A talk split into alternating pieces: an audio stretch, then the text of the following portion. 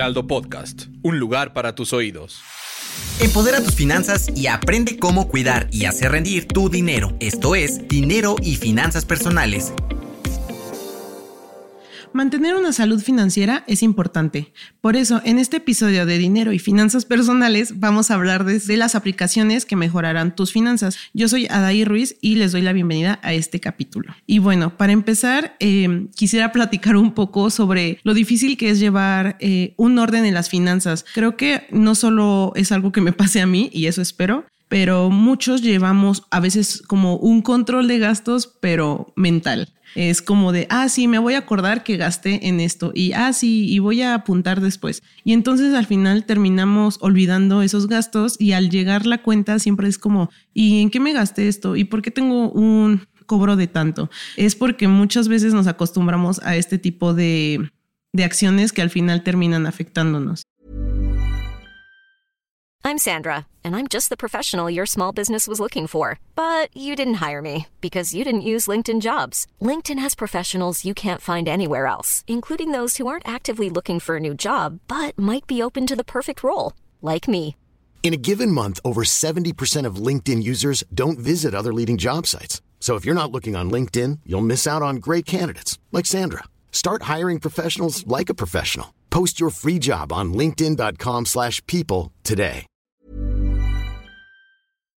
Pero la ventaja es que actualmente las redes sociales, las aplicaciones, las páginas web son una gran ayuda. Por eso nos tomamos la tarea de buscar en este episodio tres aplicaciones que puedes tener en tu teléfono y que te van a ayudar a hacer más fácil tu vida. La primera se llama FinTonic, que es una aplicación para el teléfono que tiene como principal objetivo ayudar a organizar los ingresos y los gastos de los usuarios. Con esta vas a poder ahorrar, que creo que ese es un punto que a todos nos, nos pasa y que muchos siempre tratamos, ¿no? Y buscamos como esos métodos de meter en la alcancía y que el reto de la botella y las monedas de 10, pero muchas veces se nos olvida y terminamos sin hacerlo. Entonces creo que una opción muy buena es tenerlo en tu celular, que es la cosa que todo el tiempo estás agarrando y todo el tiempo la tienes a la mano. Entonces ahí ya no hay excusa de decir que se te, se te está olvidando. La segunda aplicación se llama Monefi. Si lo que estás buscando es elaborar un presupuesto personal muy completo, esta app es para ti. Definitivamente te ayudará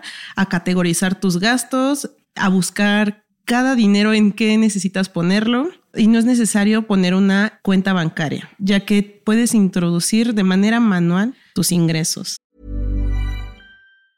Mom deserves the best, and there's no better place to shop for Mother's Day than Whole Foods Market. They're your destination for unbeatable savings, from premium gifts to show-stopping flowers and irresistible desserts. Start by saving 33% with Prime on all body care and candles. Then get a 15-stem bunch of tulips for just $9.99 each with Prime. Round out Mom's menu with festive rosé, irresistible berry chantilly cake, and more special treats. Come celebrate Mother's Day at Whole Foods Market.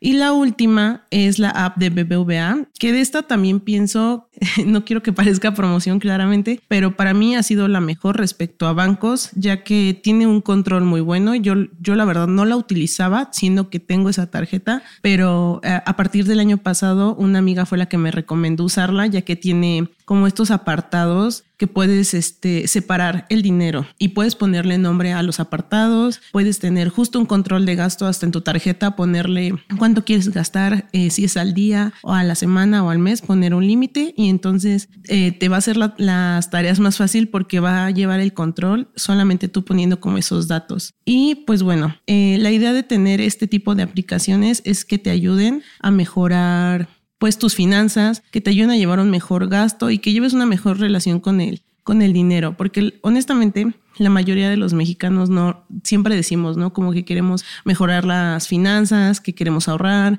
que queremos invertir, pero no lo hacemos. Eh, y entonces una de las opciones más sencillas que está a la mano, que hay muchas aplicaciones, estas son algunas, pero hay muchas más que puedes tú buscar en en Google, en la, aplicación de tu teléfono para bajarlas, vas a poder encontrar una que se acomode a, tus finanzas, a tus necesidades y con el tiempo vas a ver que se va, que esto te va a ayudar mucho para poder tener un mejor control. Y bueno, Eso sería todo por este episodio. Igual coméntenos, eh, nos pueden ahí opinar qué, qué les parece, si hay alguna otra opción que les gustaría que comentáramos, igual ponerlas a prueba. Y pues recuerden que este fue un capítulo más de dinero y finanzas personales. Pueden leer más información en la página del Heraldo de México, donde también encontrarán información de otros temas. Y muchas gracias.